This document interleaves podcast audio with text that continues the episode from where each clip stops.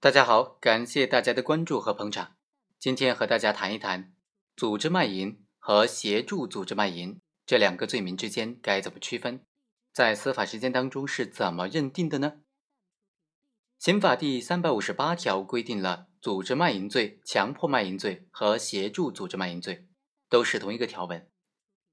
组织强迫他人卖淫的，处五年以上十年以下有期徒刑，并处罚金；情节严重的，就处十年以上有期徒刑或者无期徒刑，并处罚金或者没收财产。组织强迫未成年人卖淫的，依照前款的规定从重处罚；犯前两款罪名，并且有杀害、伤害、强奸、绑架等的犯罪行为的，就应当依照数罪并罚的规定来处理。为组织卖淫的人招募运送人员，或者有其他协助组织他人卖淫行为的，就构成协助组织卖淫罪，处五年以下有期徒刑并处罚金；情节严重的呢，就处五年以上十年以下有期徒刑并处罚金。在司法实践当中，组织卖淫罪和协助组织卖淫罪往往是有很大争议的，因为正常的观念看来呢，协助组织卖淫罪都会被认为比较轻微。我们通过这个案例来分析一下这个问题。二零零八年十一月六日，邓某在他开办的沐浴中心，组织多名妇女长期的从事卖淫活动。从二零零八年的十一月份到二零零九年，甚至到二零一零年的八月份，不断的从事这个卖淫活动。董某呢，他从二零零九年六月份就开始在邓某的安排之下。负责这个洗浴中心的管理工作，他明知道洗浴中心呢从事组织卖淫活动，仍然从事卖淫活动的组织管理，并且领卖淫女呢到房间供嫖客进行挑选，和嫖客发生性关系。在庭审当中呢，邓某就辩称说，二零零八年十一月份沐浴中心开业之后，具体负责二楼经营的管理人员是李某和王某。他们负责对二楼的小姐们进行具体的管理，邓某自己并没有参与直接的管理，也没有限制过小姐们的人身自由，所以公诉机关认为他构成组织卖淫罪是不当的，他顶多构成容留卖淫罪。法院就认为呢，邓某在经营洗浴中心的过程当中，直接的安排李某和王某负责对卖淫女进行统一的管理，他虽然没有对。卖淫女直接管理也没有参与直接的管理，但是是处于发起者、组织者的这种地位，在经营这个洗浴中心的期间呢，也曾经亲自的参与或者安排董某对卖淫女进行管理，具体就包括向嫖娼者推荐、介绍、统一收费、定时结账等等。根据刑法第三百八十五条的规定呢，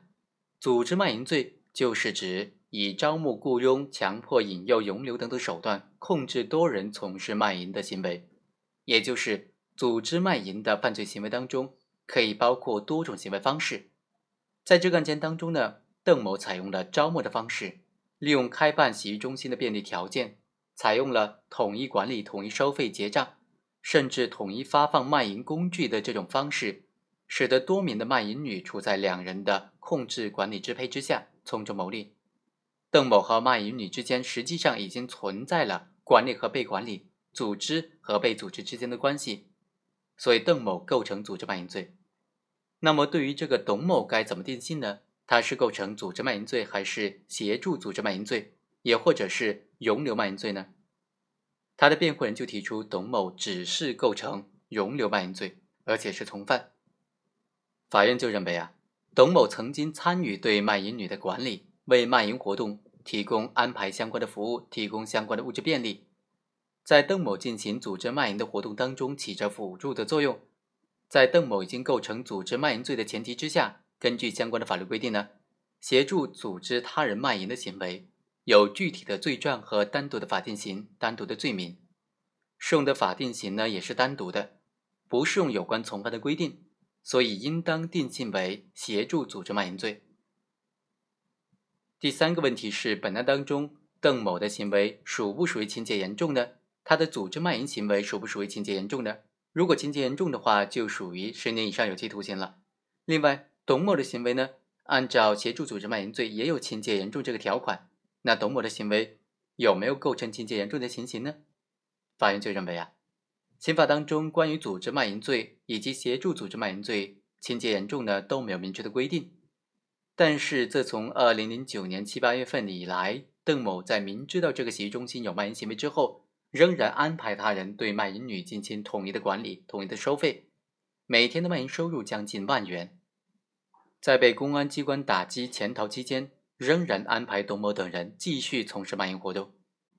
所以呢，可以认定邓某组织卖淫的人数比较多，持续的时间比较长，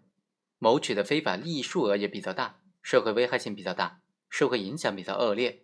尤其是在洗浴中心被查处之后，仍然不思悔改，继续的组织卖淫人员从事卖淫活动。所以，邓某组织卖淫的行为应当视为情节严重。然而，董某呢，他是受到邓某的指使而具体的组织控制他卖淫的，持续的时间也比较轻，所以不应当定性为情节严重。最终，法院判定邓某构成组织卖淫罪情节严重的情形，而董某呢？他是构成协助组织卖淫罪的普通的情形。好，以上就是本期的全部内容，我们下期再会。